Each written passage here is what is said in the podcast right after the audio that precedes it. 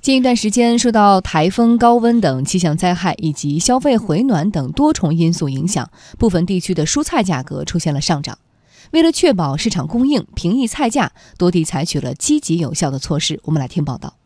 记者来到了安徽马鞍山市安民农贸批发市场，发现蔬菜普遍翻了一番。安民农贸市场零售中心管理员谢丽珍：蔬菜价格涨得比较多一点，就是打个比方，青菜、空心菜、茄子。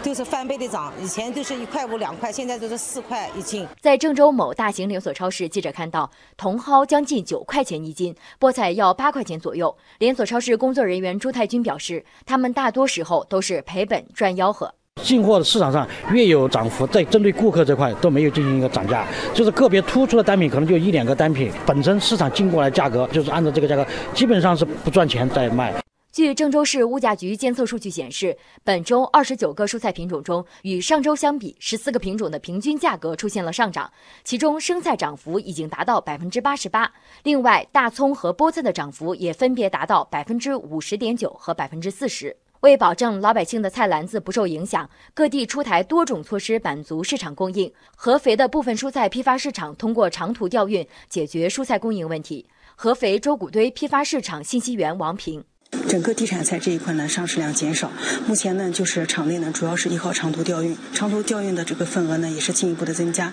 占到我们整体蔬菜交易的八成左右。南昌市加大蔬菜投放量。南昌深圳农产品中心批发市场蔬菜管理部副部长周文华：加大我们的投放量了，五百吨左右啊，我们市场日供应量的百分之十左右嘛，这是我们一直在加的一个手段嘛。作为国内蔬菜交易集散中心，山东寿光由于水灾严重，菜价受到影响。当地商贸部门重点联系流通企业，拓展进货渠道，加大采购力度，确保生活必需品，特别是蔬菜市场价格稳定，并坚决打击囤积居奇和哄抬物价行为。潍坊市商务局局长白卫民加大了从外地调拨市场供需品的力度，政府已经跟骨干流通企业达成了协议，就是这个期间共度难关。再一个就是联合工商、质检、公安，打击借救灾哄抬物价的不法商贩，有信心保持我们的市场供给，有信心保持我们的价格的稳定。